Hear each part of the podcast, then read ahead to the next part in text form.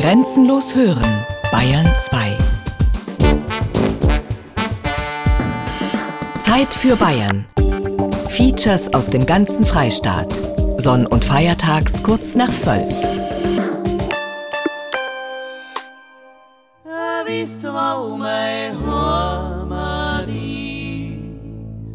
Drom auf der Leitner Stinger drei hief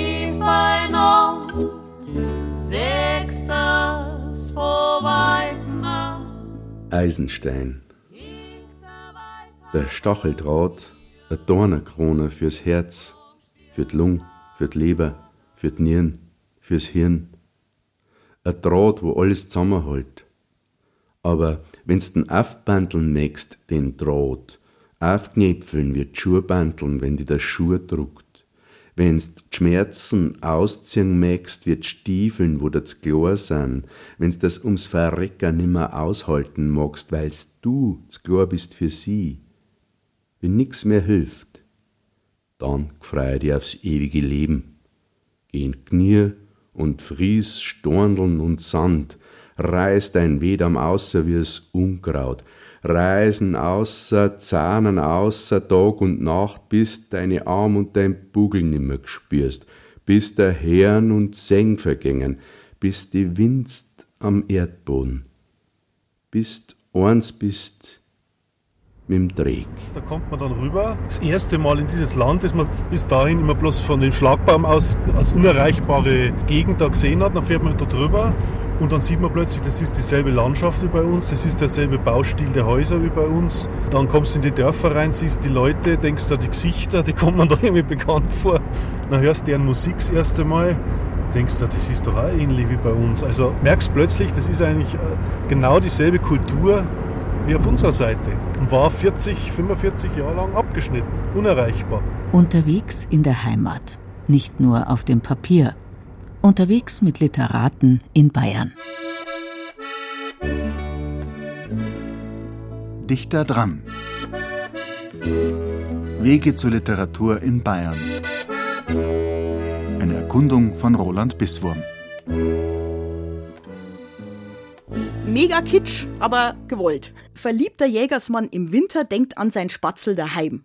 Also Überschrift noch Hochdeutsch. Für die kämpfe ich mich durch den finsteren Wald. Mein Schatz, halte durch, mir seng uns bald.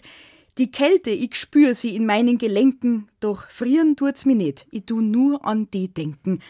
Und während's vom Himmel auf mein Hut obi rieselt, hab ich dein Name in Schnee eingebieselt.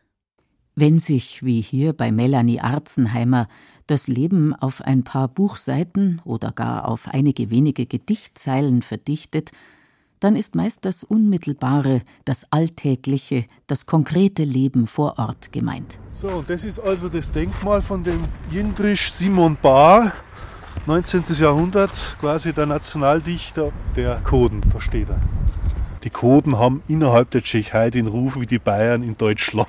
Also ein bisschen ein stures Volk und sehr auf Eigenheit bedacht. Hier auf das ist so eine Art Obelisk da, dieser Stein, dieser große. Da sind also die ganzen äh, Gemeinden, Ortschaften und Dörfer aufgelistet, die zum Kodenland gehören. Und das Interessante an diesem Denkmal hier ist, es ist also zusammengefügt aus Granitsteinen. Äh, nach der Okkupation durch die Deutschen 39 ist dieses Denkmal abgerissen worden und die Steine sind hergenommen worden für den Bau der Molkerei in Waldmünchen. Und das, was wir heute hier sehen, das ist also nach 45 wieder aufgebaut worden. Kriegerdenkmal. Soldaten aus Granit, Myrte aus Granit, Engel aus Granit. Und drunter mit große eckerte Buchstaben unseren tapferen Helden. Das tat euch so passen. Unsere Soldaten, die sind aus Fleisch und Blut, die haben keine Lust, dass sie den Kopf hinhalten für euch. Unsere Mütter, die bicken die Kinder ein Pflaster aufs aufgeschlagene Knie und nicht aufs Mal. Unsere Engel, denen haben wir die Schwungfedern gestutzt, die tragen weiße Tippfallstrümpfe und rote Stickelschuhe, mit denen schlafen wir in einem Bett. Und unsere Geburtstag, die morselt man nicht in Stor, die feiert man, da könnt ihr euch auf den Kopf stellen, da bleiben wir hart. Hart wie der Granit. Harald Grill und Bernhard Setzwein. Auch sie wandern unablässig durch ihre Heimat, durch die Oberpfalz, durchs Grenzgebiet nach Tschechien, durch Böhmen, weil der Wald, durch den hier der böhmische weht, auf der herüberen Seite eben der bayerische Wald ist. Auf der Grenz hat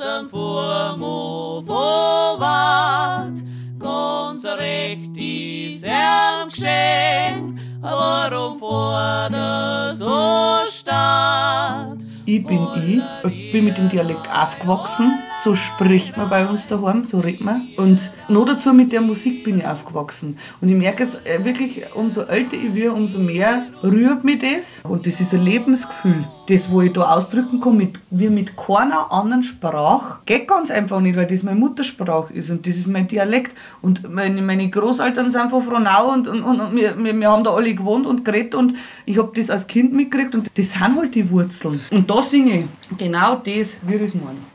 Wir zwar singen auch total gern ganz schnulzige, traditionelle, bayerische Lieder. Liebeslieder. Bloß, die sind teilweise kitschig und die passen nicht immer. Was ist kitschig? Kitschig ist für mich, wenn mit etablierten Versatzstücken gearbeitet wird, die man mit aneinander hängt. Genau. Wo, wo überhaupt der Bezug in dem ganzen Gebilde fehlt. Ich, ich nehme von dem Stück das und von dem anderen das, dann gleich aneinander. Und, und dann mache ich, genau, mache ich ein tolles Liebeslied draus. Genau. Das ist Nicht nur zwischen Bayern und Böhmen gibt es eine oder vielleicht doch gar keine, wer weiß da schon so genau, Grenze. Auch zwischen Sprechen und Singen verläuft eine kaum wahrnehmbare Grenze. Die einen vertonen Gedichte, die anderen rezitieren Liedtexte. Johann Wolfgang von Goethe etwa reimte in einem seiner berühmten Gebrauchsgedichte Liebchen, kommen diese Lieder jemals wieder dir zur Hand? Sitze beim Klaviere nieder, wo der Freund sonst bei dir stand. Lass die Seiten rasch erklingen und dann erst sieh ins Buch hinein. Nur nicht lesen, immer singen und ein jedes Blatt ist dein. Ach, wie traurig sieht in Lettern schwarz auf weiß das Lied mich an, das aus deinem Munde mich erschüttern, das ein Herz zerreißen kann. Die Reitschwestern aus Roding beherzigen, wie es scheint, Goethes Ratschlag. Sie treten zu dritt auf, als Dreitschwestern und der Bleimer. Der Bleimer, das ist ein Liedermacher, Barde, Sänger mit Gitarre oder Ukulele und mit langen weißen Haaren, wie wir uns eben einen dieser Liedermacher aus den 70er Jahren vorstellen aber auf der soeben erschienenen Doppel-CD der Reitschwestern mit dem Titel Wisst's wo mei Hormadis spricht er, erzählt so manches spaßige Geschichterl, das wie so viele tragisch ausgeht und einem das Lachen im Hals stecken bleiben lässt. Wie die Geschichte vom Anderl, der er womöglich selber ist. In Harrenshofer bei Längerfeld, das ist bei Völlburg, da hat einmal ein Hausknecht dient, der es beim Kartenspielen oft recht übertrieben hat. Wie oft haben wir zu ihm gesagt, Anderl, geh halt dann heim. Es ist ja schon so spät. Der Wirt, der will zusperren, psuffer bist da schon und dein ganz Geld, das hast eh schon verspielt. Da ist er dann jetzt mal aufgegangen und hat umeinander bläht, es scheiße ist, nehmt mir mein sauer Verdienstgeld ab mit eurem Schieß. Und hat geschrien und geflucht und am Ende, wie er dann seinen letzten Knopf verspielt gehabt hat, hat er dann aber seinen moralischen gekriegt. Da ist er dann reumütig geworden und hat gesagt, Nie wieder trinke ich auch nur eine Maß Bier. Und wenn ich noch einmal Karten spiele, dann soll mich der Teufel holen. Aber es ist halt dann so geworden, wie es immer gewesen ist. Eine Woche später ist er wieder im Wirtshaus gesessen und hat wie immer alles verloren. Auf Höhe von der Matzenhofkapellen, sagt er, muss dann passiert sein irgendwas sagt, der ihn plötzlich eiskalt am Krawattel packt und dann ist er, er weiß nicht wie, in einer Höllengeschwindigkeit hoch in die Luft weit über die Wolken aufgezogen worden. So schnell, dass er keine Luft mehr gekriegt hat. Komm und gefallen und packt und geschiedelt hat's Er hat schon fast gemeint, jetzt ist vorbei, jetzt holt ihn der Teufel. Aber dann ist langsamer geworden. Und wie er wieder schnaufen hat können, hat er's gehört. Ein Jammern, Toben, Brausen, Bellen, Wulsen, Wiehern, Scheppern, alles miteinander und durcheinander. Gesehen hat er nix, weil es war ja stocknah und finster. Aber das, was er gehört hat, da hat er's gewusst. Das ist die wilde Jagd. Dass der Beni schon von Haus aus nicht erwünscht war, ob für seine Entwicklung schon eine große Rolle gespielt. Wie er das Weg gesehen hat, wollte er schon nimmer leben. Tief in seinem Hirn drin war sein Fleisch schon voller Schuld. 20 Jahre später hat er einiges erfahren und er hat dann auch so einiges kapiert. Es ist ihm gesagt worden, du hast auf deine Geburt mit der schweren Stoffwechselstörung reagiert. Der Bini, der Bini, er hat sich alles so zu Herzen genommen. Der Bini, der Bini, hat alle Schmerzen auf sich genommen. Auch die Geschichte von Bene ist so eine, bei der man nicht so recht weiß, ob man jetzt lachen oder weinen soll, vorgetragen vom Tigerwilli alias Wilhelm Rabe. Martin Kraft hingegen aus Dellenhausen in der Holledau trägt das folgende ganz bewusst als gesprochenes Gedicht vor, wo er doch sonst als Powerzircherer seine Lieder mit doppeltem Boden eher singt als spricht. Volksfest. Packen wir's. Los geht's. Auf geht's, Leid. Heute ist's wieder einmal so weit. Bei uns im Ort, das ist ganz gewiss, ist jeder da, weil Volksfest ist. Natürlich bin ich auch dabei, mit dem Sepp und Beni sind uns drei. Wir gehen gleich auf eine frische Masse ins Bierzelt. Ja, so macht's einen Spaß. Hinten noch eine gescheite Brotzeit geschoben und die Maßkrug wieder kommen.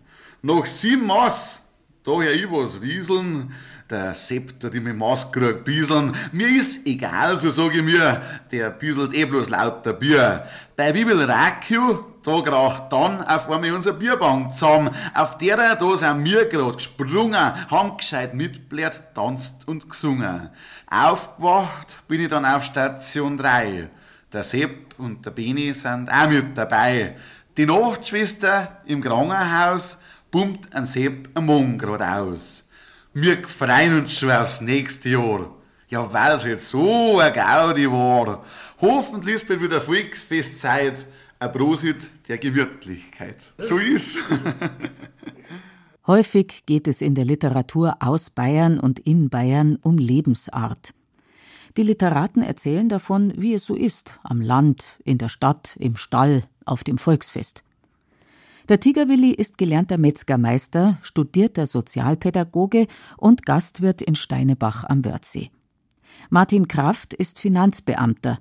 Er ist mit seinem Akkordeon am Rand der Holledau aufgewachsen und nennt sein musikkabarettistisches Literaturunternehmen Powerzirch.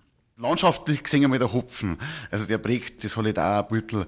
Am schönsten ist der Holledau im August, bin ich der Meinung, bevor der Hopferzupf angeht. Also das macht Holledau schon aus. Und eben auch Volksmusik, wird in der Holledau auch ganz viel pflegt noch. Der Zwiefache. In der Hallertau ist der Frühling heller als anderswo, weil nirgendwo sonst der Herbst so düster auf dem Land liegt wie hier. Die Sommerbilder strahlen hier kräftiger, denn alles Licht lebt aus dem Dunkel. Nirgendwo sonst tritt die Natur so elementar in Erscheinung wie hier im Herbst. Wallende Nebelschwaden entmaterialisieren die sichtbare Welt, schaffen eigene fließende Räume, täuschen und schärfen die Sinne. Holledau, Hexenau. Ernst Wilhelm Heine, Bestsellerautor Jahrgang 1940, berühmt geworden mit historischen Romanen, bekannt für seine Kille-Kille-Krimi-Geschichten, ist wegen der melancholischen Ruhe, die über der Hallertau außerhalb der Hopfenernte so manches Mal liegt, hierher gezogen. Ich war noch nie während meines ganzen Lebens so lange an einer Stelle wie hier. Ich bin sonst immer überall zu Hause gewesen. Ich bin in Berlin geboren, bin aber dann gleich von Berlin weg und habe mal im Sudetenland ein paar Jahre gewohnt, durch den Krieg hinterher. Und dann war der Krieg zu Ende.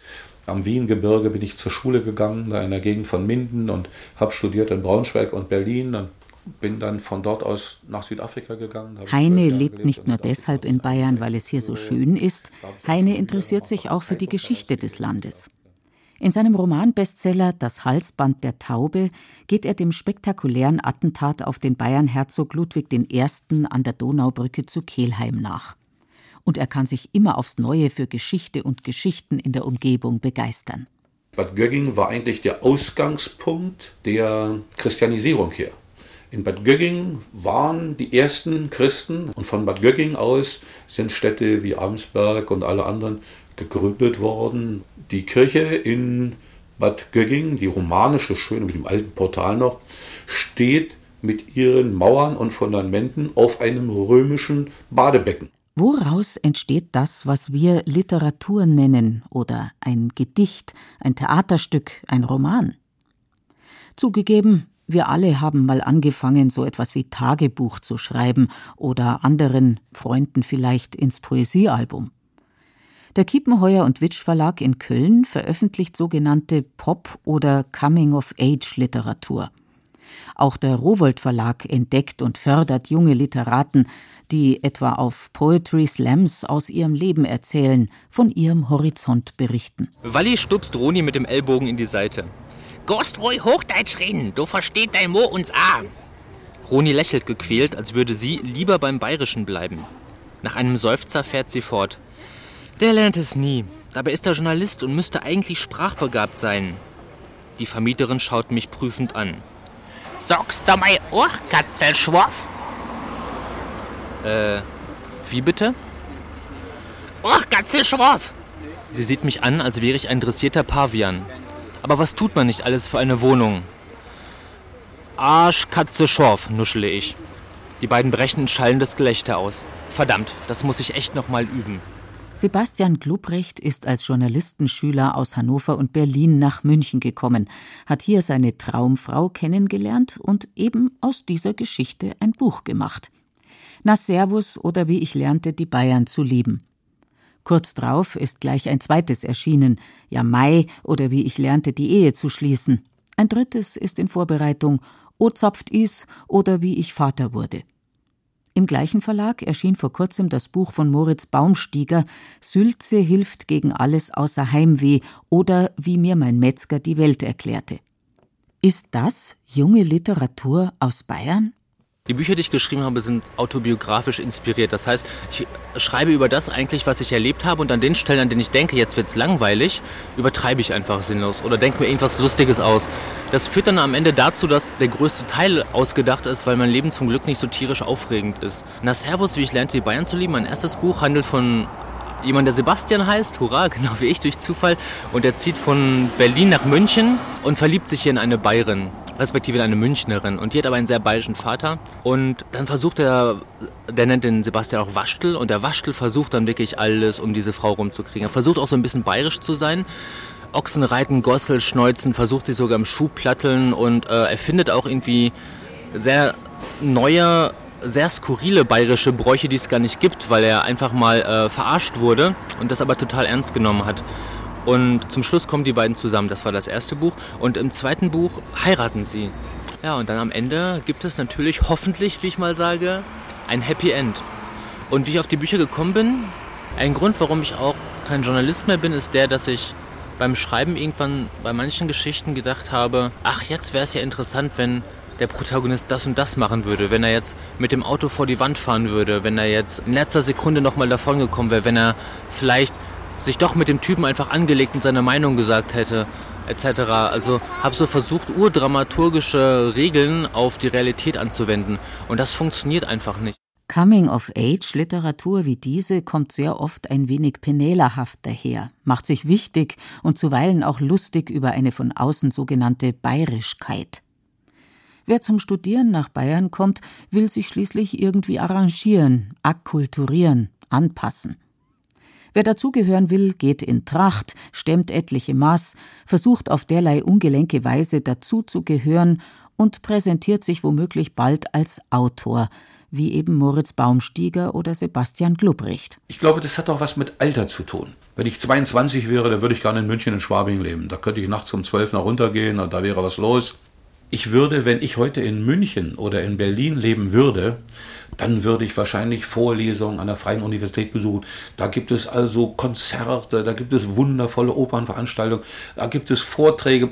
Ich würde so viel Zeit verbringen mit Einatmen, dass ich gar nicht zum Ausatmen käme. Das heißt, ich käme nicht zum Schreiben. Ich finde hier die Zeit und die Ruhe zum Schreiben. Ernst Wilhelm Heine ist jetzt 73, Sebastian Glubrecht Mitte 30.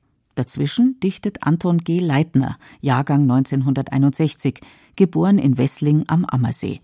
Isa Sommer Müdigkeit zwischen den Beinen ist ein Himbeereis vom Italiener um die Ecke. Eus is easy steht in der Zeitung.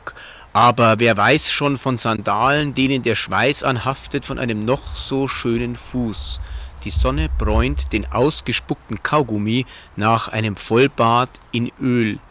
Wer will schon schlafen um diese Zeit, wenn es gilt, den Körper zu opfern am Grill für die Blicke. Bei mir hat es angefangen, ich war ja eigentlich so mit 16 jemand, der höchstens mal Karl May gelesen hat und eigentlich ein Burb, der, der sehr viel Streiche gemacht hat in der Schule. Ich bin dann aber von meinen Eltern zur Besserung auf äh, ein humanistisches Gymnasium geschickt worden, nämlich auf das Wittelsbacher Gymnasium in München, das sehr streng war. Und dort bin ich mit antiken Dichtern in Berührung gekommen, wie Catull, Tibull.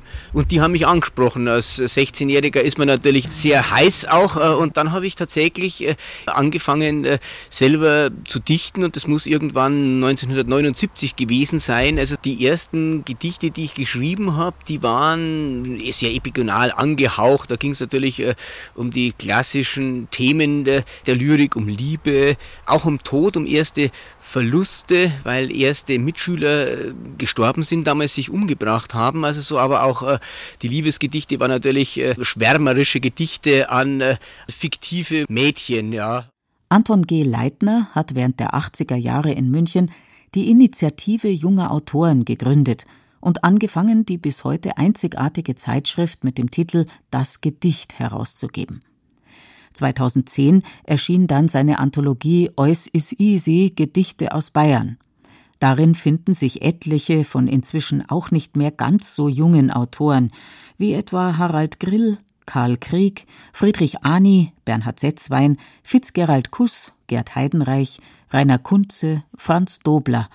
Alles Männer, aber auch einige wenige Frauen, Lydia Daher, Barbara Hölle, Ulrike Dresner oder Melanie Arzenheimer ein Gedicht, was ich auf einen Lappen sticken hab lassen und das verschenke ich ganz gern, dieses Gedicht auf diesem Lappen drauf und verscherze es mir dann aber grundsätzlich mit demjenigen, dem ich es schenke, weil äh, das Gedicht folgendermaßen geht. Es heißt Handarbeit. Mitleid zu erregen ist deine Masche. Gib sie mir, ich strick dir daraus einen Jammerlappen. Dass noch immer Texte von Männern den Literaturbetrieb bestimmen, obgleich Frauen vermutlich ebenso viel zu erzählen hätten, das ist in Bayern halt nicht anders als anderswo. Denn noch immer sind die Literaturkonsumenten vornehmlich weiblich. Aber die landläufige Art des Vortrags, die klassische Autorenlesung, lockt kaum mehr jemanden hinter dem Ofen hervor. Anders geht's zu bei den sogenannten Poetry Slams, das sind Dichterwettbewerbe, ausgetragen in Szenekneipen, in München etwa im Substanz, bei denen Hip-Hop geschulte Literaten sich gegenseitig die Reime um die Ohren hauen und auf diese Weise um die Gunst des Publikums buhlen. Hier treten auch erstaunlich viele Frauen ins Rampenlicht, performen ihre Stücke häufig auswendig und improvisiert. Eine, die es längst zu einiger Berühmtheit bringen konnte, ist Nora Gomringer. Als Tochter des berühmten Professors für konkrete Poesie Eugen Gomringer kuratiert sie das Künstlerprogramm in der Bamberger Villa Concordia, veranstaltet Poetry Slams und ist inzwischen als mehrmalige Gewinnerin in Erscheinung getreten. Ich mache jetzt etwas mit der Sprache, werde jetzt etwas ganz Bestimmtes, Besonderes mit der Sprache machen, da werden Sie staunen. Ich werde etwas ganz Erstaunliches machen mit der Sprache. Sie werden Ihren Partner an der Hand fassen wollen, so ganz und gar erstaunlich wird das sein. Diese Art des Vortrags von Literatur kommt aus dem afroamerikanischen Kulturraum und ist dort bekannt als Spoken Word Movement oder auch Rap. Spoken Word-Aktivisten musikalisieren ihre Texte, reichern sie mit Tempo an und rhythmisieren sie. Da ist es nicht mehr weit zur Pop-Performance. Erstaunlich wird es Ihnen vorkommen, für Ihre Sinne fast unverständlich. Diese Sprache, meine Sprache, Ihr Effekt, was sie auslösen wird. Ich werde etwas vormachen mit Ihrer Sprache, Ihrer durch und durch bekannten Sprache. Etwas abringen. Da werden Sie staunen, wenn Sie da darüber, wie ich ringe damit. Ganz unglaublich wird das werden für Sie, wenn ich da etwas mache mit der Sprache, was Sie verblüffend ganz atemlos Ihren Nachbarn ansehen lassen wird. Ich mache also etwas ganz Außergewöhnliches mit dieser Ihnen so bekannten, von Ihnen genutzten Sprache. Und das mache ich gleich. Nora Gomringer gehört zu den Stars der neueren Literatur, nicht nur in Bayern. In München veranstalten DJ Rail Patzak und MC Ko Bilanski regelmäßig neben den Poetry Slams Poetry DJ Abende, an denen sie Literatur auflegen. Ein MC, das ist der Master of Ceremonies, quasi der Zeremonienmeister eines Poetry Slams oder wenn man so will, der Ansager und Moderator. Das ist eine sehr harte Schule, durch die man da geht, weil ja jeder Abend vor neuem Publikum, vor neuen Reaktionen stattfindet und man die Texte sehr unmittelbar prüft. Also man spricht sie, sie verändern sich auch über die Jahre, die man sie spricht. Also fünf Minuten Aussage, Form, Tempo, Temperament, das muss alles drin sein. Wer etwas zu sagen haben möchte, gibt sich gern als Literat. Fast fühlen wir uns an die Schulzeit erinnert. Wer darf was sagen? Ja, Nora ist dran. Wenn Sie nicht dabei bleiben an der unerhörten Sprache, der ganz außergewöhnlichen, durch meine Arbeit in ihr so veränderten, bekannten, altbekannten Sprache, so wird das natürlich etwas ganz anderes, ganz vom Anfangsgedanken abgekehrtes. So wird das nämlich nichts. So, bin wieder da. Schwammer liegt wieder am Tisch, gell? Gell, weißt schon, so in einem Stintel, war was essen recht. Schau erst mal von neu Fernsehen. Bevor ich mich auf Couch flock, wo eine halbe her, weil ich's aufmach. Nein, nein, hier singen wieder welche. Segam und Andi B. aus der Oberpfalz. Wer soll das alles da fressen, kleiner Himmelvater, na? Jetzt tu die mal nicht an, dein nein doch mir zwei schon. Na, grad bringst du das Heiratschleif, wo ich keinen Hunger hab. Dann ruf ich halt an Andi an, der kalt schon alle ein. Weißt ja, wenn's ums Fressen geht, ist der gleich dabei. Deswegen reg ich mir jetzt nicht auf und schau, dass die schwingst und so schnell wie möglich ein Schwammerbrecher bringst. Ich bin ein Waldbruder, komm aus dem Waldbruder. Interessant an der neuen bayerischen Literaturszene ist, dass viele ihrer Akteure wie die Reitschwestern von der Musik herkommen, also ihre Texte im Rahmen von Konzerten in die Welt tragen. In Regensburg gibt es deshalb seit gut zehn Jahren die Mundart AG.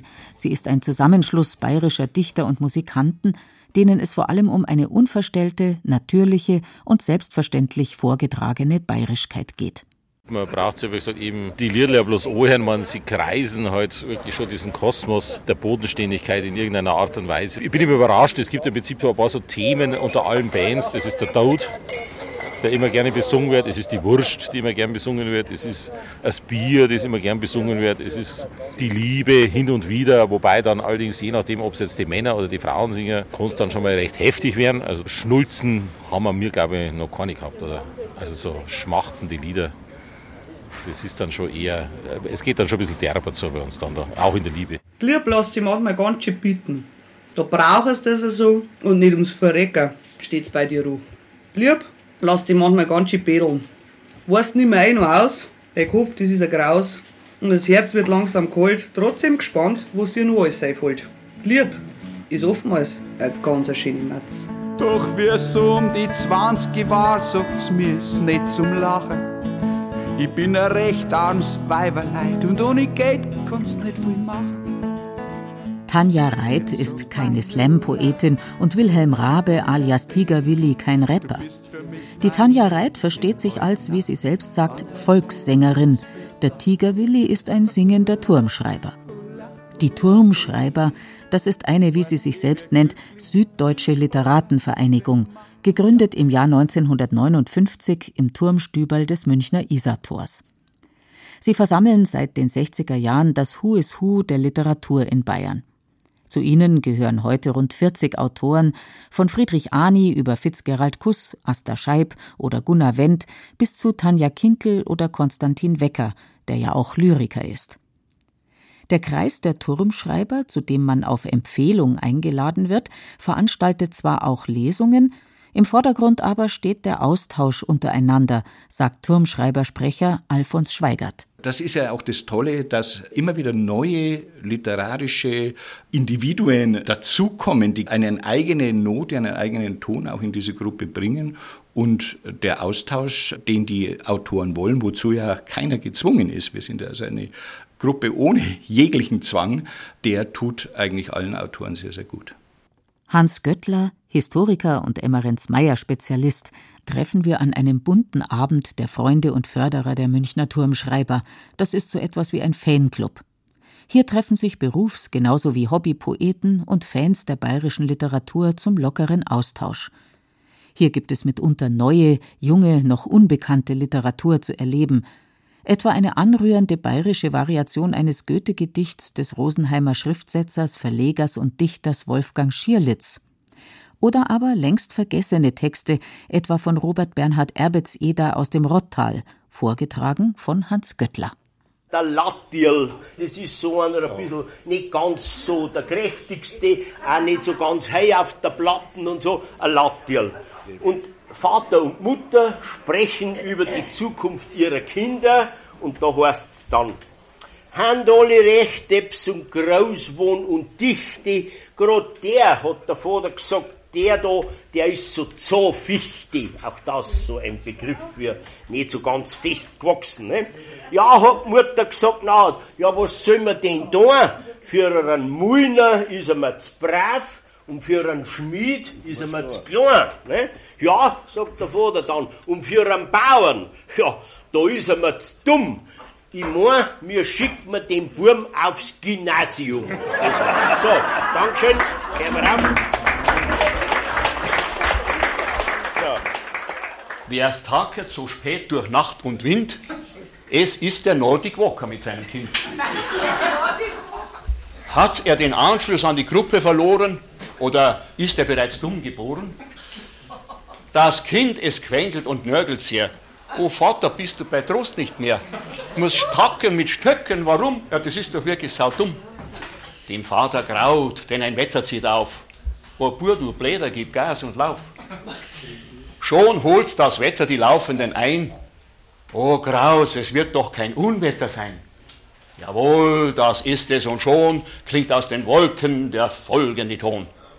No, Dick Walker, gib mir dein Kind, dann sag ich dir, wo die anderen sind. Die Gruppe, die Gruppe, die du verloren hast, die Kursteilnehmer nach der kurzen Rast. Dem Vater graut, er rennt in High Speed. Erst ein Stock und dann der andere glüht. Die Stöcke staken in rasender Hast. Der Vater nicht auf sein Kind aufpasst. O Vater, lass den Sohn nicht allein. Oder soll er ein Raub des Wettergottes sein? Der Wettergott ist nämlich, o Schand, sehr nahe zum Erlkönig verwandt. Er ist sein leibhaftiger Bruder, doch nicht seine Schwester, das Luder. Aber die ist auch gar nicht so fern und liebt so schöne Knaben gern.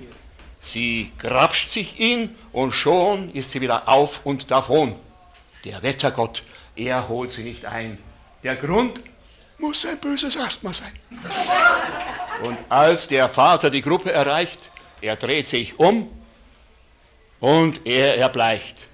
Oh Sohn, wo bist du so? Sprich, dass du nicht da bist, das ärgert mich. Wir sind alle ganz von den Socken, wir Kursteilnehmer von Nordic Wocken. Nun müssen wir ohne dich weiter stagen. Das werd ich deiner Mama sagen. Die Mutter später aber heiter spricht. Der Bur ist fort, du leider nicht. Gepackt deine Stecker und geh zu, dann habe ich endlich meine Ruhe.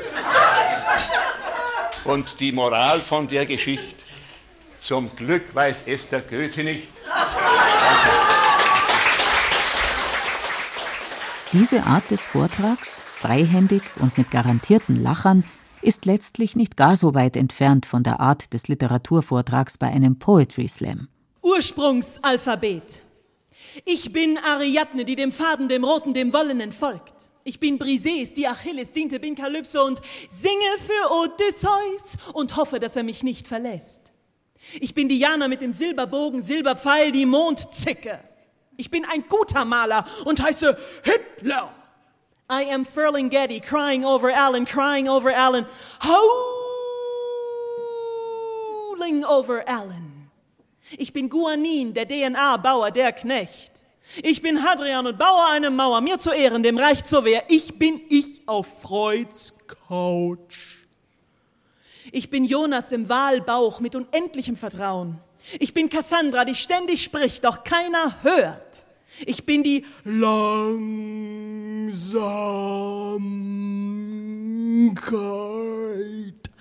mit der ich vergesse und an die ich anschließe Medea, die deiner Geliebten ein Kleid näht, den Kindern die Köpfe verdreht. Ich bin Nora, der du ein Puppenhaus baust. Verändert hat sich, dass junge Poeten auf die Bühne gingen und etwas vorgelesen haben. So hat das alles damals begonnen. Heute sieht man eben wirklich Performance-Poeten, lebende, lebendige Gedichte, auswendig vorgetragene, perfekt einstudierte ja, Performance-Poetry. Und das war für uns auch eigentlich das Schwierigste, irgendwie mal dahin zu kommen, dass ein Poet das auch verinnerlicht, mit seinem Auftritt äh, das Publikum direkt anzusprechen, auf das Publikum zuzugehen, anstatt wie es sonst so üblich war, sich eher zu verschanzen, eher eine Barriere aufzubauen. Und hier heutzutage haben wir halt Poeten, die auf das Publikum zugehen, die das Publikum direkt auch ansprechen, anstatt nur vor sich hin zu sprechen und darauf zu warten, dass ihnen jemand zuhört. Rail Patzak und Kobi Lansky sind groß geworden mit Rap und Hip-Hop. Anfang der 90er Jahre schwappte die erste Rapwelle über den Ozean und bald interessierte sich eine bis heute wachsende Schar von jungen Poeten für diese Art der Live-Performance ausschließlich von Text. Nach diesem Verständnis gibt es keine Trennung mehr zwischen Text und Musik. Text ist Musik und Musik ist Text. Das ist der Grund, warum das Ganze auch eigentlich so erfolgreich ist. Also wir müssen unterscheiden zwischen dem Poetry Slam, das ist ein Dichterwettkampf, und einer Poesieshow, wie wir sie eben auch machen, wo verschiedene Performance-Poeten hintereinander auftreten, wo aber kein Wettkampf stattfindet. Es ist nichts Neues, was wir tun. Es geht genau dorthin zurück, wo der Dichter schon mal war. Der Dichter als etwas, was man begreifen kann, mit etwas, womit man Spaß haben kann. Poesieveranstaltungen als was Lebendiges und das ist eben verloren gegangen und das kommt jetzt wieder und das ist eben auch der Grund, warum die Sache überleben konnte. Man muss sich vorstellen, wir hatten in den frühen Jahren 96 bis 2000, die ersten vier, fünf, sechs Jahre, den Medienhype nicht, den solche merkwürdigen Phänomene wie Popliteratur oder ähnliches hatten. Trotzdem konnte die Sache überleben und immer, immer größer werden. Das liegt eben einfach daran, dass die Materie selbst so stark und fest ist, geworden ist, auch gewachsen ist, dass sie äh, die Menschen begeistern kann. Das kann dieser Dichter eben, der Lebenskraft ausstrahlt. Wenn man einen Slam-Poeten wie zum Beispiel Bumillo oder wie zum Beispiel Heiner Lange, wenn man die sieht, dann spürt man pure Lebenskraft, poetische Lebenskraft. Und das strahlt dieser Poetentyp aus. Im Gegensatz dazu veranstaltet Anton G. Leitner klassische Lesungen. Auch er ist Turmschreiber und ja, auch er performt seine Gedichte, führt sie auf – aber eben nicht im Slam-Modus, sondern eher wie ein antiker Sänger. Anton G. Leitner aus Wessling gibt seit mehr als 20 Jahren gemeinsam mit Matthias Politicki die Zeitschrift Das Gedicht heraus.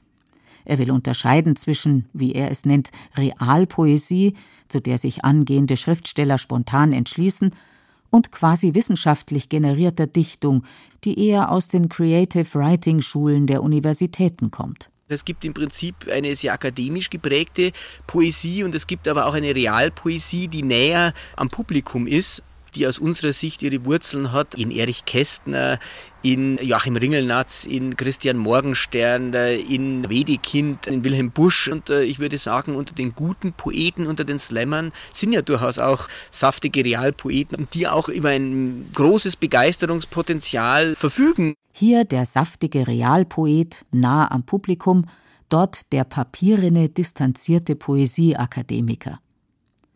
Wie also muss junge, aufregende, interessante Literatur sein, wenn sie wahrgenommen werden will? Wie bringt man Literatur unter die Leute? Was ist überhaupt gute Literatur, die es lohnt, veröffentlicht zu werden? Gibt es Stipendien, wie etwa an der Villa Concordia in Bamberg? Und wie kommt man ran an die Kohle? Wie funktioniert der Markt? Diese Fördermechanismen, die es in diesem offiziellen äh, Betrieb gibt, sind ja auch darauf ausgelegt, vorwiegend Autoren unter 35 zu fördern, was aus meiner Sicht ein blanker Unsinn ist, weil erstens äh, gehen die, wenn sie 40 Jahre alt sind, sind sie ihm nichts, weil es dann eben kaum mehr Förderungen kriegen. Und zweitens sind es ja oft die Autoren, die relativ wenig Lebenserfahrung haben und im Bereich der Dichtung spielt es aus meiner Sicht ja auch eine große Rolle, dass man nicht nur formal gut schreiben kann, sondern dass man auch in der Lage ist, äh, Inhalte zu transportieren. Und die Inhalte der Dichtung sind ja im Prinzip äh, seit der Antike die gleichen. Das sind der Tod letztendlich, das ist die Liebe, das ist die Frage, wo komme ich her, wo gehe ich hin? Und die kann ja vielleicht ein 50-jähriger oder 60-jähriger Dichter mindestens genauso gut beantworten wie ein 30-jähriger, vielleicht sogar besser beantworten, weil natürlich ein 50-Jähriger ja auch äh, viel mehr Niederlagen in seinem Leben äh, einstecken musste als jetzt ein Junger unter Umständen. Und das heißt, ein Teil des Literaturbetriebs hat sich völlig von der Realität äh, fortbewegt. Und dann sind natürlich auch diese ganzen Bücher von den Bestsellerlisten, die ganzen Krimis, Regionalkrimis, das muss natürlich alles da sein. Da ist natürlich jetzt für ein Gedichtbändchen ist da kein Platz nicht. Also das hat sich ausgedünnt. Darum ist es umso wichtiger, dass man selber die Leser erreicht. Da haben wir zum einen unsere Zeitschrift, da erreicht man schon mal 2.000, 3.000 Leser in Altbayern.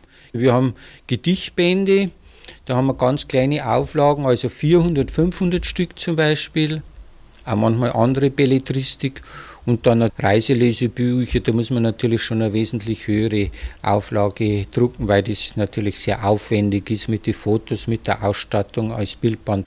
2.000, 3.000 muss man da mindestens machen, damit man überhaupt einen Preis machen kann, der sich noch auf dem Buchmarkt realisieren lässt. Fügt Hubert Ettel hinzu. Er betreibt seit Mitte der 70er Jahre den Lichtung Literaturverlag in Viechtach, der auch eine Zeitschrift gleichen Namens herausgibt. 2012 ist eine Anthologie erschienen mit Beiträgen junger Autoren aus dem Kerngebiet der Lichtung, der Oberpfalz und Niederbayern.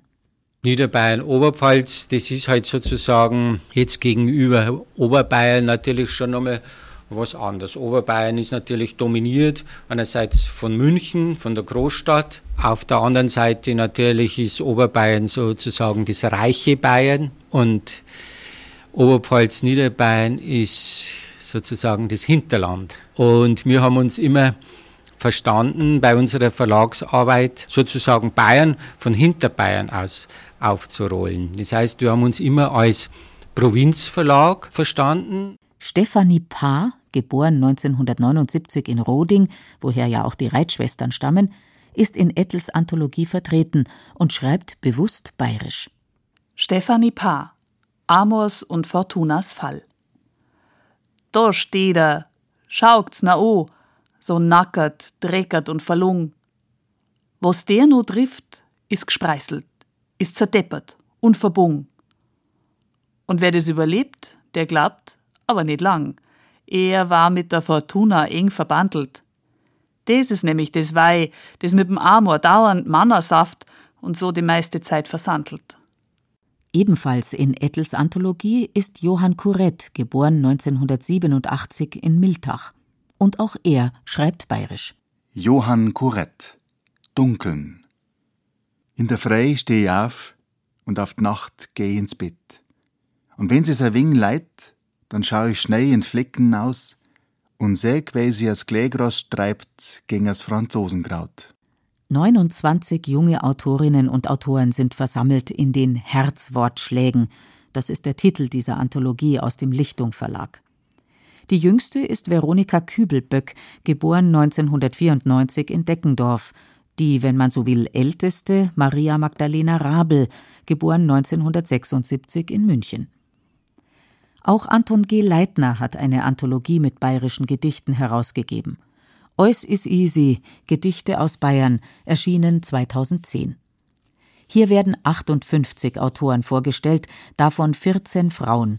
Die jüngste, Lydia Daher, geboren 1980 in Berlin, lebt in Augsburg und ist bekannt geworden als Pop-Poetin, Songschreiberin, Slammerin. Auch Nora Gomringer ist darin zu finden und Melanie Arzenheimer. Was auffällt, Viele Neubayern beschäftigen sich offenbar intensiver mit ihrer Umgebung, der Landschaft, den Eigenarten der Leute als alteingesessene Autoren. Hubert Ettel es gibt natürlich jetzt in äh, Bayern zum Beispiel ist da die Michaela Kahl dabei, die jetzt knapp über 40 ist aus Osterhofen, die ja sehr erfolgreich ist mit ihren Biografien.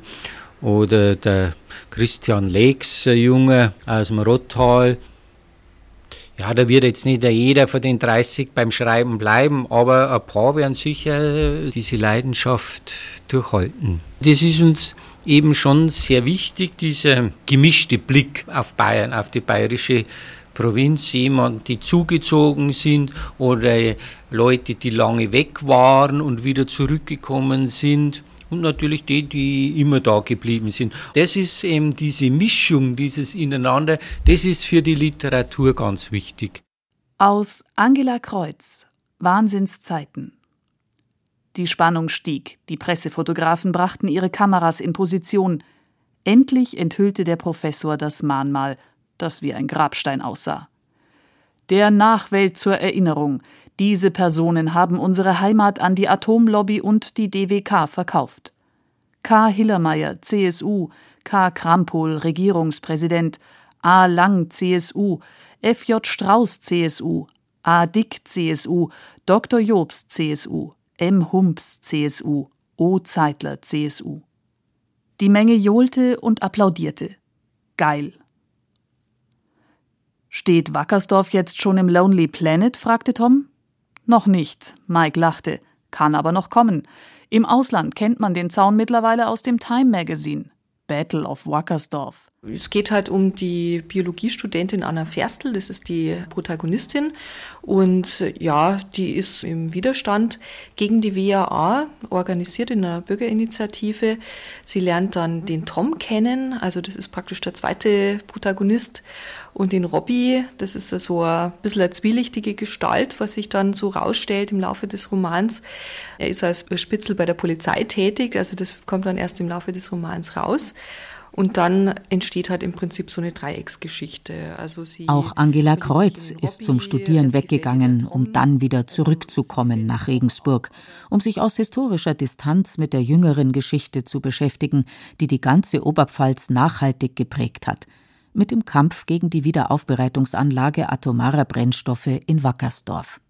Ja, das ist schon einfach der Grundgedanke auch von diesem Roman gewesen, weil ich mir gedacht habe, wie ich das dann gehört habe, auch von den Zeitzeugen, dass da vor 20 Jahren so eine Bewegung, so ein Widerstand entstanden ist und das ja im Prinzip eine irrsinnige Ressource für eine Region ist. Also wenn da mal sowas passiert ist, wenn mal sich die Leute so zusammengeschlossen haben, wenn die Künstler so aktiv geworden sind, wenn sämtliche Bevölkerungsgruppen, selbst, äh, sämtliche Bevölkerungsschichten zusammengearbeitet haben, sich solidarisiert haben gegen was, was sie letztendlich bedroht hat in ihrer Gesundheit und in ihrem Lebensraum, dann ist es natürlich total klasse erstmal, dass das passiert ist und denke ich, kann einfach für weitere Generationen auch genutzt werden.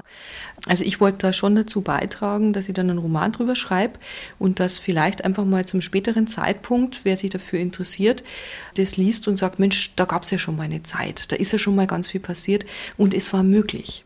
In Bayern ist es nicht anders als in anderen Literaturlandschaften. Das Land, seine Schönheit, seine Abgründe und Verwerfungen, all das macht etwas mit den Menschen, inspiriert die Autoren, die hier schreiben.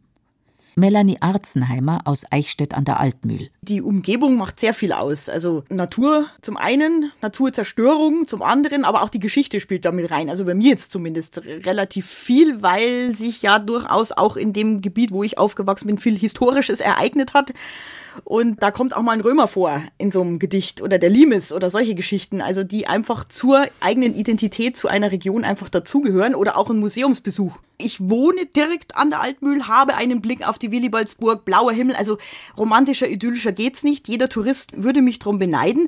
Und ich glaube aber, dass genau diese Idylle diese leicht bösartigen, heimtückischen Gedichte verursacht, weil zu viel Idylle das Mörderische weckt. Also jetzt in mir zumindest, dass man so die Idylle durchbricht und da vielleicht ein Gegengewicht setzt, um das Ganze ein bisschen ja äh, zu entidyllisieren. Also, dass man da so einen Hauch ja, schwarzen Humor oder, oder einfach ein bisschen Kriminalität mit einbaut, weil es die vielleicht so gar nicht gibt.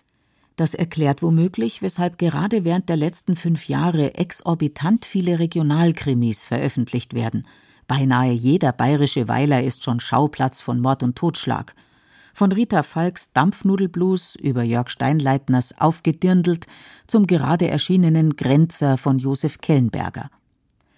Hubert Ettel vom Lichtung Verlag beklagt zu Recht die Dominanz dieses Genres, gerade am bayerischen Buchmarkt.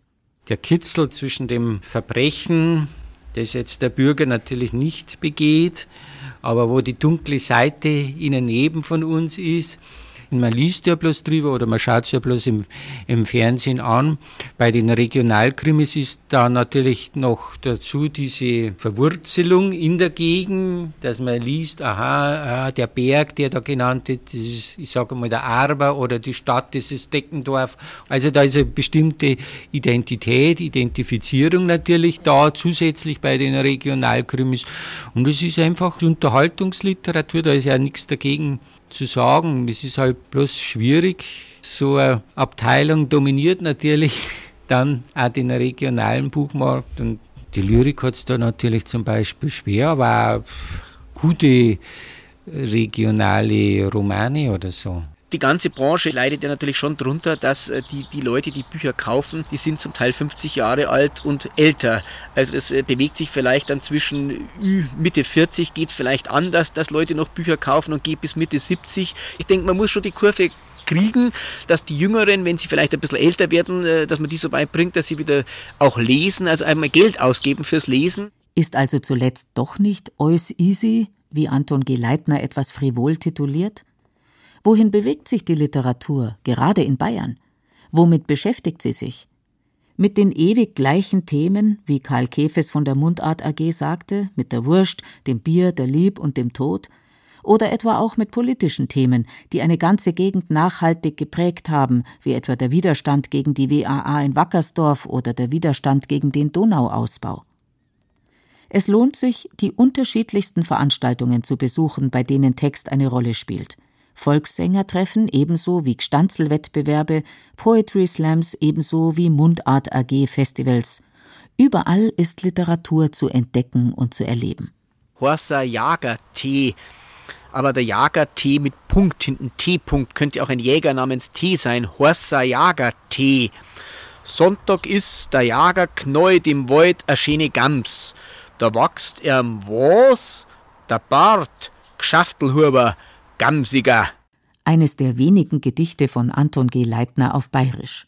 In Kürze soll es in einer neuen Anthologie im Lichtung Verlag veröffentlicht werden. Auch Benno Kreuzmeier, zwar schon ein alter Hase, doch auf dem Feld der Literatur noch jung, schreibt bayerisch. Der gebürtige Münchner lebt seit 20 Jahren in der Hallertau. Jetzt beschäftigt er sich bewusst mit seinem ehemaligen Storderer Dasein und verarbeitet es, schreibend. Einen alten Hof hat er umgebaut und hergerichtet. Er hat mit Beton hantiert und dabei entdeckt, wie viel das mit dem richtigen Leben zu tun hat. Und geht es in guter Dichtung, in guter Literatur nicht genau darum? Der Beton auf Bayerisch geschrieben ist ein Gedicht, das eigentlich nur drei Zeilen hat. Zuerst wird er angerührt. Na, bin top. Na, rührt er sich nimmer. Angerührt, angesprochen, berührt werden.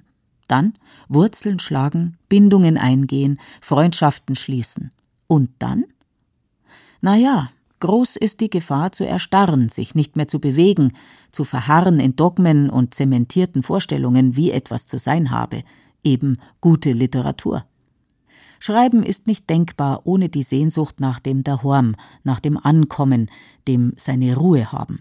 Darum geht's auch bei den Reitschwestern. Daraus bei die fremden Leid, raus da Quali, für schöne Blatzel gibt's,